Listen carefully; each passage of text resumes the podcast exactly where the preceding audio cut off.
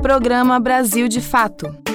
Uma visão popular de Minas Gerais, do Brasil e do mundo. Oi, pessoal, tudo bem? Estamos aqui de volta para a edição do fim de semana do seu programa Brasil de Fato, que te deixa sempre bem informado sobre tudo que acontece no Brasil e no mundo. Bora escutar? Então vamos juntos, conferindo os destaques desta edição. Votação da chamada PEC do desespero de Jair Bolsonaro foi adiada para a próxima terça-feira, dia 12. Aumenta o número de mortos por Covid e governo federal é mais uma vez acusado de omissão. Um mês após o assassinato do jornalista Dom Phillips e do indigenista Bruno Pereira no Vale do Javari, nenhuma ação foi tomada para garantir a segurança de moradores da região. Tudo isso e muito mais a partir de agora. Fique ligado! Brasil de fato chegou.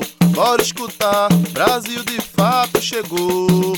Um programa popular. Brasil de fato chegou. Bora escutar. Brasil de fato chegou.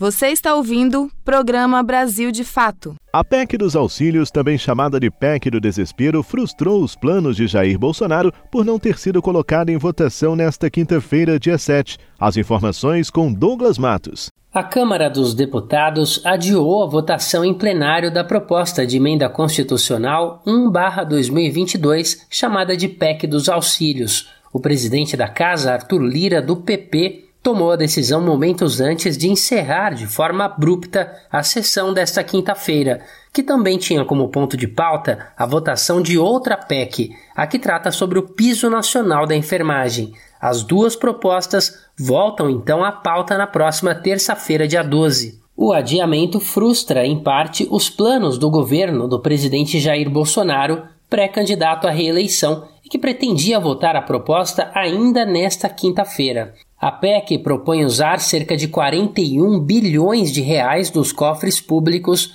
para aumentar o Auxílio Brasil e também criar o Auxílio Caminhoneiro meses antes do pleito, o que é proibido pela legislação em vigor.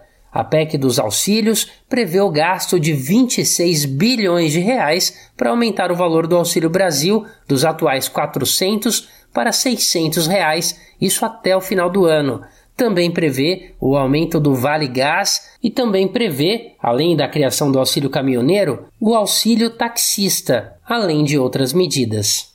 De São Paulo, da Rádio Brasil de Fato, com reportagem de Vinícius Kochinski, locução Douglas Matos. Preocupada exclusivamente com as eleições, Bolsonaro investe pesado em publicidade e destina altos valores pagos, justamente para a emissora que ele sempre declarou como inimiga de seu governo, a TV Globo. Confira com Sara Fernandes. Se um dia o presidente Jair Bolsonaro declarou a Rede Globo uma das inimigas do país, Hoje ele já nem se lembra mais. Entre janeiro e junho deste ano, o governo dobrou os gastos com publicidade na emissora em relação ao mesmo período do ano passado. Pré-candidato à reeleição, hoje Bolsonaro utiliza o espaço da maior rede de TV do país para fazer campanha e divulgar o que realizou em três anos e meio de governo. Há pouco mais de um ano, em fevereiro de 2021, Bolsonaro chegou a levantar uma placa com a frase Globo Lixo durante viagem ao Paraná. Entre 1 de janeiro e 21 de junho do ano passado, foram pagos 6 milhões e 500 mil reais à TV Globo para veiculação de materiais publicitários. No mesmo período de 2022, houve um aumento de 43% nesse valor, chegando a 11 milhões e 400 mil. Os dados da Secretaria Especial de Comunicação Social da Presidência foram reunidos pelo UOL. O valor investido somente nesse período equivale a 42% de todo o recurso destinado à compra de espaço publicitário na Globo durante os quatro anos de mandato. Isso se considerado os seis primeiros meses de cada ano. Juntas, Globo, SBT, Rede TV, Record e Band receberam 33 milhões de reais no primeiro semestre. É o maior valor desde 2009, quando foram pagos cerca de 30 milhões e meio de reais em valores líquidos. O montante destinado à TV Globo nesses primeiros seis meses do ano superou o pago à Record e ao SBT, emissoras próximas do presidente Bolsonaro. Mas não foram só os valores pagos à TV Globo que mudaram. O modelo de propaganda que mais recebeu investimento também passou por modificações. Se em 2021 a Secom comprou mais inserções publicitárias para veicular informações de utilidade pública, neste ano priorizou peças institucionais. Em 2021, foram 46 propagandas de utilidade pública e 10 para institucionais na TV Globo. Neste ano, entre janeiro e junho, foram 72 campanhas institucionais e somente duas de utilidade pública. As campanhas institucionais são as que contêm informações sobre os efeitos da gestão e ajudam a levantar a popularidade do presidente. Na Record, o volume dessas campanhas saiu de 6 para 53. No total, as cinco maiores emissoras do país receberam um aumento de 69% na quantidade desse tipo de material em relação ao primeiro semestre do ano passado. Os recursos destinados à TV Globo passaram a aumentar depois de uma ordem do Tribunal de Contas da União. O TCU obrigou a Secom a direcionar os investimentos com propaganda de acordo com critérios técnicos, como os números de audiência dos veículos de comunicação. De São Paulo, da Rádio Brasil de Fato, com reportagem de Caroline Oliveira. Locução: Sara Fernandes. É, enquanto o governo federal se preocupa apenas em fazer campanha, a população sofre com o aumento de casos de Covid. Brasil enfrenta a quarta onda e número de óbitos volta a preocupar. Detalhes com Caio Maia. A média móvel de novos casos de Covid-19 no Brasil está acima de 50 mil desde o dia 25 de junho, quando passou a crescer sem parar. Os registros levaram o total de infecções a mais de 400 mil somente na semana passada, patamar muito próximo ao observado nos meses de colapso sanitário de 2021. A primeira vez com tantos casos oficiais ocorreu em fevereiro do ano passado, no início do que viria a ser o período mais grave da trajetória do coronavírus no Brasil. Nos cinco meses seguintes, mais de 250 mil pessoas perderam a vida para a Covid-19. Atualmente, o aumento de novos casos tende a ser ainda maior do que mostram os números oficiais. Autoridades sanitárias alertam há meses para subnotificação crescente com o uso dos autotestes. Ao contrário de outras nações, o Brasil não estabeleceu mecanismos para incluir os resultados positivos desse tipo de exame nos levantamentos diários. Com isso, municípios, estados e o governo federal não têm como saber a real proporção das novas infecções. Isso também impede o entendimento sobre o ritmo verdadeiro da propagação do coronavírus em solo nacional. De São Paulo, da Rádio Brasil de Fato, com reportagem de Nara Lacerda. Locução: Caio Maia. Essa emissora é parceira da Rádio Brasil de Fato. Todas as sextas-feiras tem edição impressa do Jornal Brasil de Fato, com análise diferenciada sobre os fatos, denúncias que interessam ao povo mineiro dicas culturais e, claro, o seu esporte semanal.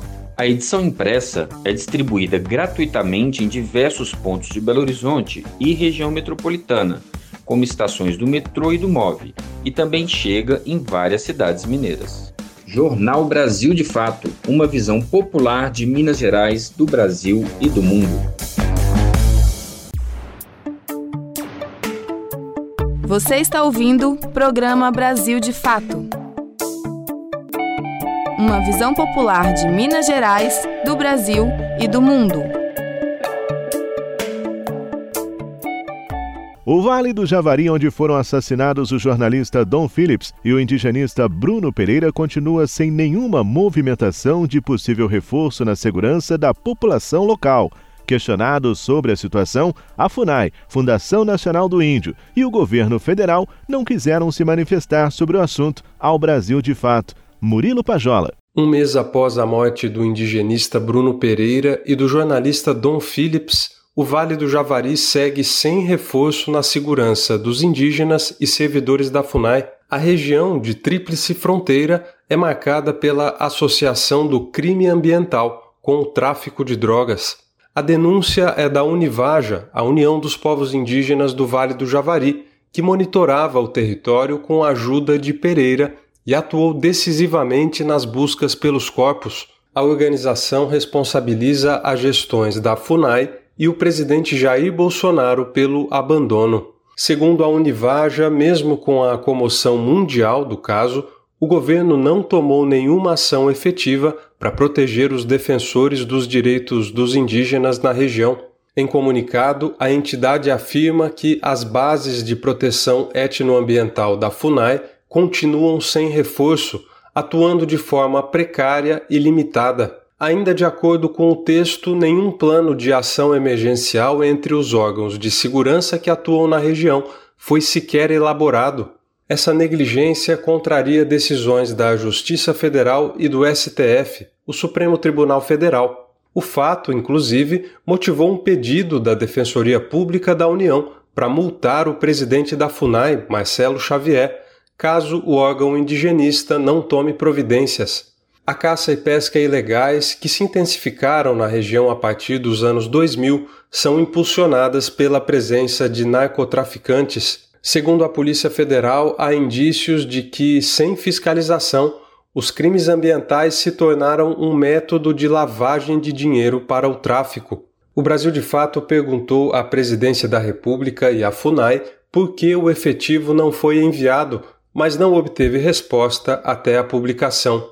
Até agora, a força-tarefa que investiga o caso, chefiada pela PF, identificou oito suspeitos de participação nas mortes.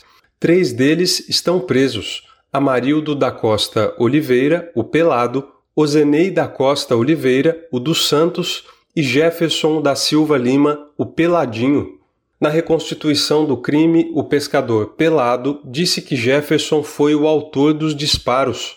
O relato contradiz o primeiro depoimento dele, quando admitiu ter atirado.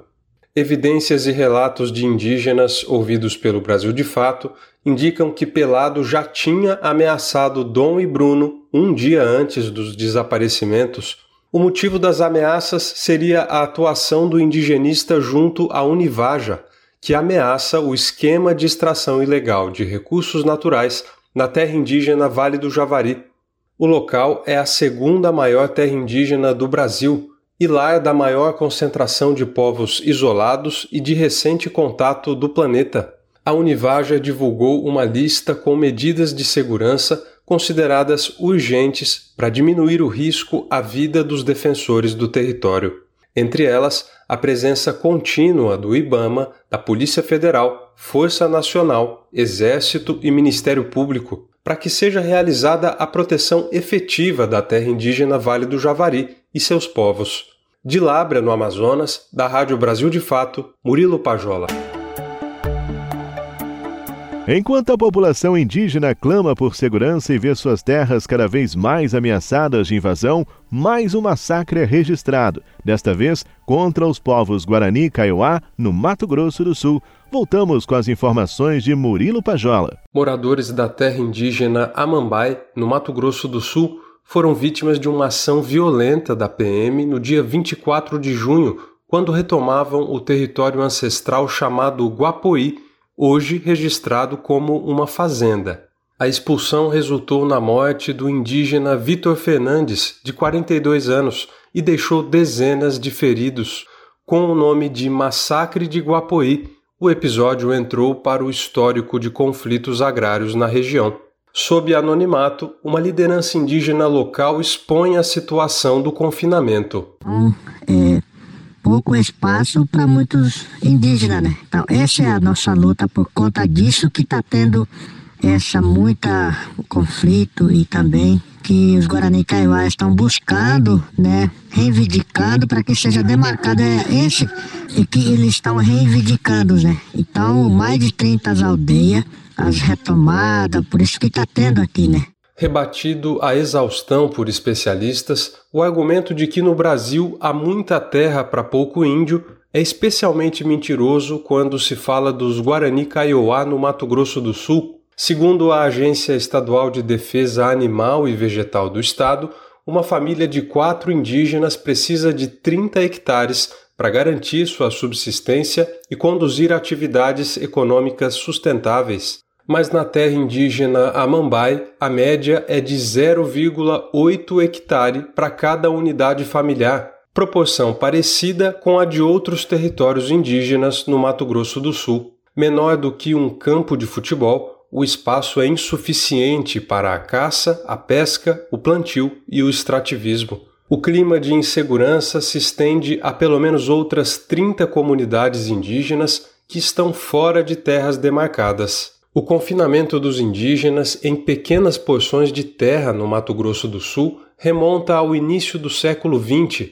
quando o Estado brasileiro vendeu as terras dos Guarani Kaiowá a latifundiários. O objetivo era delimitar e ocupar as fronteiras internacionais no território que até então fazia parte do estado do Mato Grosso. Quem explica é o antropólogo e professor da Universidade Estadual do Mato Grosso do Sul, Diógenes Cariaga. Hoje, nenhuma família Kaiowá e Guarani ocupa a porção territorial correspondente ao que a gente chamaria de terra indígena, né, nos modelos preconizados aí pós-constituição.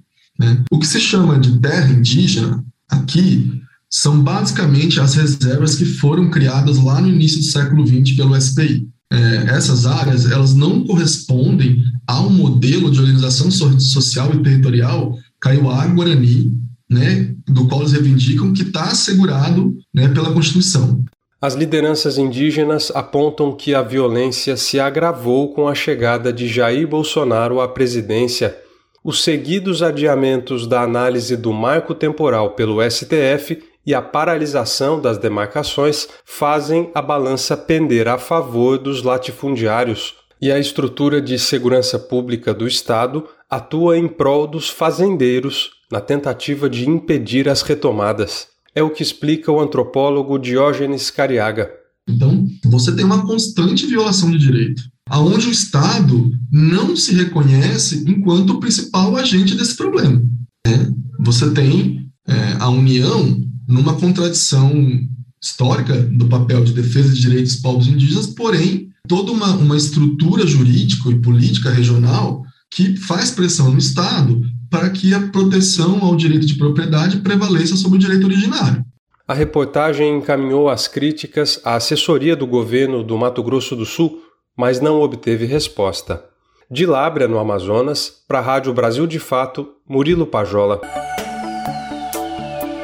E enquanto os indígenas sofrem com a ação de invasores, em Roraima, mais uma medida atinge em cheio a integridade física dessa população e favorece a ação do garimpo na região. Vamos ouvir com Lucas Weber. O governador de Roraima, Antônio Denário, do PP, sancionou uma lei que proíbe a destruição de maquinário utilizado no garimpo ilegal. O projeto foi aprovado a portas fechadas pela Assembleia Legislativa em sessão extraordinária realizada em uma sala de reuniões. Para o MPF, o Ministério Público Federal, a lei vai contra a Constituição brasileira. Em três artigos curtos, o texto não diz se a restrição é válida para todo o território de Roraima ou apenas para as áreas sob gestão estadual. O Estado abriga a terra indígena Yanomami, a maior extensão do país, onde metade das aldeias sofre prejuízos provocados pelo garimpo ilegal. No Brasil, todas as terras indígenas são patrimônio da União. Procurado pelo Brasil de Fato, o autor do projeto, o deputado Jorge Melo, do Podemos, afirmou que a proibição só é válida para territórios estaduais. Apesar de ser um dos maiores polos de produção de ouro do país, Roraima não tem nenhum garimpo legalizado. Isso porque todos os pontos de extração ilegal do minério ficam dentro de áreas protegidas, principalmente na terra indígena Yanomami. Em nota, o Conselho Indígena de Roraima manifestou repúdio pela medida. A entidade classificou a lei como um ataque criminoso e inconstitucional aos povos indígenas por parte do governador Denário e da Assembleia Legislativa. O Conselho ressaltou que os povos indígenas são guardiões de quase metade da extensão territorial de Roraima que também abriga a terra indígena Raposa Serra do Sol, a 13ª maior do Brasil. No estado, empresários do garimpo investem quantias milionárias em escavadeiras de grande porte e aeronaves que fazem o transporte de insumos até áreas exploradas ilegalmente. Um deles é Rodrigo Cataratas, pré-candidato a deputado federal, que já teve aviões apreendidos pela Polícia Federal. Cataratas é líder do Movimento Garimpo é Legal, que defende publicamente a prática em Roraima. Mesmo atuando fora da lei, os empresários do setor passaram a defender publicamente o garimpo, sem medo de retaliação por parte do poder público. Organizados politicamente e pressionando parlamentares, os garimpeiros de Roraima já haviam obtido outra vitória em 2021. Na época, o governador do estado sancionou um projeto que legalizava a atividade. A lei, porém, foi anulada pelo STF meses depois da sanção. Segundo o Ministério Público Federal, a destruição do maquinário do garimpo é fundamental para coibir a atividade predatória, além de ter sido validada pelo Supremo e ser prevista em lei federal. Por isso, não poderia ser contestada por legislação estadual. De São Paulo, da Rádio Brasil de Fato, com reportagem de Murilo Pajola no Amazonas, locução Lucas Weber.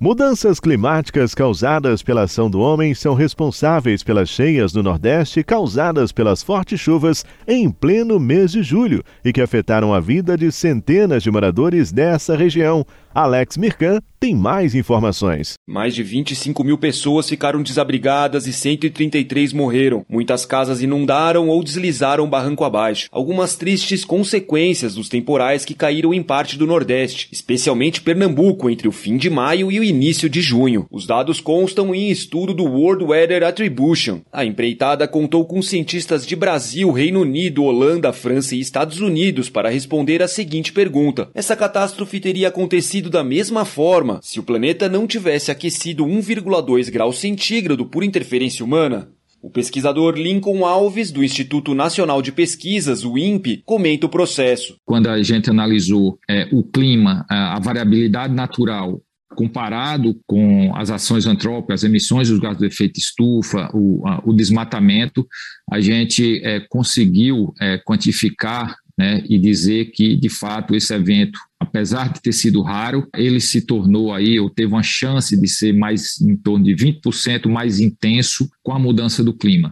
O recorte feito pelos pesquisadores não inclui dados sobre as fortes chuvas que atingiram Pernambuco e também Alagoas e Rio Grande do Norte nos primeiros dias de julho, mas considerou que, historicamente, a região convive com uma urbanização desordenada às margens dos rios e encostas, além da miséria e do abandono das populações mais vulneráveis. Alexandre Corbelli, pesquisador do Grantham Institute, na Universidade Imperial de Londres, menciona algumas características. Coisas como expansão urbana em, em áreas de risco, de deslizamento, de enchentes, é um dos fatores que ampliam ah, os impactos de, de, chuvas e inundações, deslizamentos também, construções que são não necessariamente feitas com todos os padrões de, de segurança e pioram ainda a situação. Também tem um problema de drenagem, que, que às vezes é insuficiente em certos, em, certos, em certos bairros, certas regiões. Há outras barreiras para a prevenção de tragédias e redução de prejuízos, como a dificuldade de estabelecer uma comunicação eficiente e ágil com a população, informar procedimentos de evacuação ou mesmo enviar alertas da Defesa Civil sobre as previsões meteorológicas pode salvar vidas, algo que está sendo trabalhado nas redes sociais. A meteorologista Edivânia Pereira dos Santos, da Agência Pernambucana de Águas e Clima, relata os esforços de aproximação. Alguns projetos de lei em tramitação no Congresso Nacional podem alterar o Código Florestal e afrouxar regras para, por exemplo, permitir construções às margens dos rios. Se por um lado essas propostas geram preocupação, por outro há um esforço para encontrar soluções nas reuniões dos comitês de bacias hidrográficas nacionais e estaduais. O urbanista Luiz Firmino, que participa de algumas dessas reuniões, fala de ideias que podem funcionar. E aí você pode ter medidas que vão desde a instalação de barragens de controle de cheias, que seguram essa água antes dela chegar na comunidade, né, na, na, na, nos assentamentos, e depois libera ela devagarinho quando a chuva diminuir. Então, a construção de diques, reassentamentos de áreas que de fato não tem como, qualquer chuva elas vão estar inundando. Então, há uma, uma série de medidas que é, precisam ser pensadas e planejadas. Né? A falta de planejamento, é, em parte, contribui para que esses, esses riscos aumentem muito. De Brasília para a Rádio Brasil de Fato, Alex Mirkan. Programa Brasil de Fato uma visão popular de Minas Gerais, do Brasil e do mundo. uma visão popular do Brasil e do mundo. Temas como política, economia, direitos humanos, cotidiano e cultura, tratados com pluralidade e diversidade. Jornalistas, articulistas e movimentos populares reunidos em um só veículo. Esse é Brasil de Fato conteúdos em texto, áudio e vídeo que informam e contribuem na luta por uma sociedade justa e fraterna. Quer ficar por dentro? Acesse brasildefato.com.br. Leia e ouça as informações que mais interessam no seu dia. Você perdeu o horário do nosso jornal e não conseguiu ouvir no rádio? Não tem problema, é só baixar um aplicativo de podcast no seu celular, como o Spotify ou o Anchor, e ouvir o nosso programa a qualquer momento. Em qualquer agregador ou plataforma de podcast, basta digitar Programa Brasil de Fato MG. Ouça, se inscreva e compartilhe.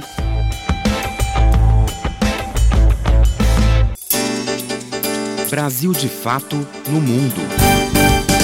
A audiência pública realizada na última quarta-feira, dia 6, tenta de alguma forma reverter a condenação do jornalista e ativista brasileiro Julian Assange, que é acusado de espionagem por ter revelado crimes de guerra e se encontra preso na Inglaterra, podendo ser extraditado para os Estados Unidos. A Comissão de Direitos Humanos e Minorias da Câmara dos Deputados realizou, nesta quarta-feira, uma audiência pública sobre o jornalista Julian Assange. O evento contou com a participação, via videoconferência, de familiares do jornalista detido no Reino Unido. A sessão foi realizada por requerimento do presidente do colegiado, Orlando Silva, do PCdoB. Os convidados da audiência foram a advogada e esposa de Julian, Stella Morris Assange, John Shipton, pai, e Gabriel Shipton, irmão do ativista. Também participou a advogada Renata Ávila, integrante da equipe que defende o fundador do Wikileaks. Assange está na prisão de segurança máxima de Belmarsh, em Londres, e o Reino Unido autorizou a extradição dele para os Estados Unidos. Lá, o jornalista pode ser condenado a até 175 anos de detenção. A Casa Branca usa uma lei contra a espionagem da Primeira Guerra Mundial para processar o jornalista. Ele é acusado pela publicação de documentos e informações sigilosas que revelaram possíveis crimes de guerra no Iraque e no Afeganistão.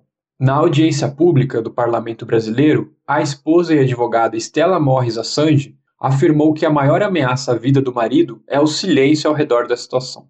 Ainda segundo ela, se trata de um caso político contra o jornalista, que divulgou informações vergonhosas para o governo estadunidense.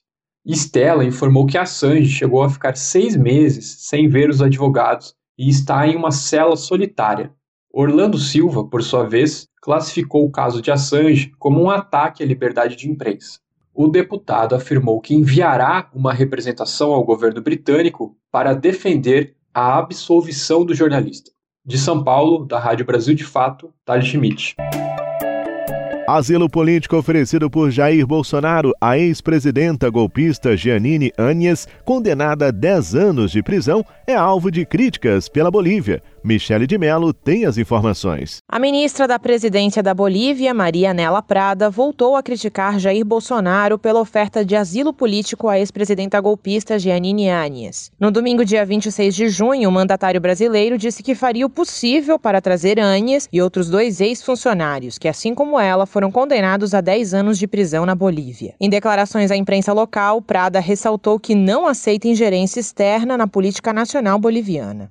A ex-senadora Janine Anes foi condenada no dia 10 de junho por ter se autoproclamado presidenta, violando a Constituição do país. Desde março de 2021, ela estava presa de maneira preventiva. Antes de ser detida, Anes teria planejado fugir para o Brasil em um jato particular para evadir a justiça boliviana. A ex-parlamentar golpista foi presidenta interina entre novembro de 2019 e outubro de 2020, assumindo o poder após a renúncia de Evo Morales e Álvaro Garcia Lineira. A saída de Morales e Lineira foi impulsionada pela pressão das Forças Armadas e de milícias armadas da direita, num episódio reconhecido como um golpe de Estado. Outros ex-funcionários militares da gestão interina também foram condenados por incumprimento de deveres. Há denúncias do Ministério Público Boliviano de que o ex-ministro da Defesa, na gestão golpista Fernando Lopes, também estaria foragido no Brasil. As autoridades brasileiras não confirmam a denúncia. O ex-ministro de governo, Arturo Murillo, também teria passado pelo território brasileiro até chegar aos Estados Unidos, onde foi preso por lavagem de dinheiro. A atual ministra da Presidência, Maria Nela Prada, comentou ainda que o apoio de Bolsonaro a Anies revela mais que simpatia política, já que haveriam interesses econômicos envolvidos. Segundo ela, há um contrato que chamou de nefasto, assinado pela YPFB, a estatal boliviana de gás, e a Petrobras durante o governo golpista de Jeanine Áñez. De acordo com Prada, acabou de se encerrar o prazo da oitava emenda, que foi assinada no dia 6 de março de 2020. Em oposição a um contrato anterior, essa nova emenda, assinada em 2020, previa que a estatal boliviana pagasse pelo transporte de gás ao Brasil no lado boliviano do gasoduto Gasbol. Isso gerava um custo adicional de cerca de 70 milhões de dólares por ano aos cofres públicos bolivianos. Pelas divergências entre as duas estatais, hoje o Brasil recebe apenas 4 milhões de metros cúbicos diários, cerca de 10 milhões de metros cúbicos a menos do que o que foi contratado. De São Paulo, da Rádio Brasil de Fato, Michele de Mello. E chegamos ao final de mais uma edição do nosso Brasil de Fato. Apresentação, roteiro e trabalhos técnicos Tarcísio Duarte, coordenação de Amélia Gomes, produção da equipe de jornalismo do Brasil de Fato. Nós voltamos ao ar na quarta-feira, às 5 e meia da tarde. Desejo a você um excelente final de semana, tudo de bom e não se esqueça, né? O final de semana passa rapidinho. Então aproveita, aproveita bem. Combinado? Forte e carinhoso abraço, fiquem com Deus e até a próxima! Você ouviu o programa Brasil de Fato uma visão popular de Minas Gerais, do Brasil e do mundo. Acompanhe mais notícias no site brasildefato.com.br.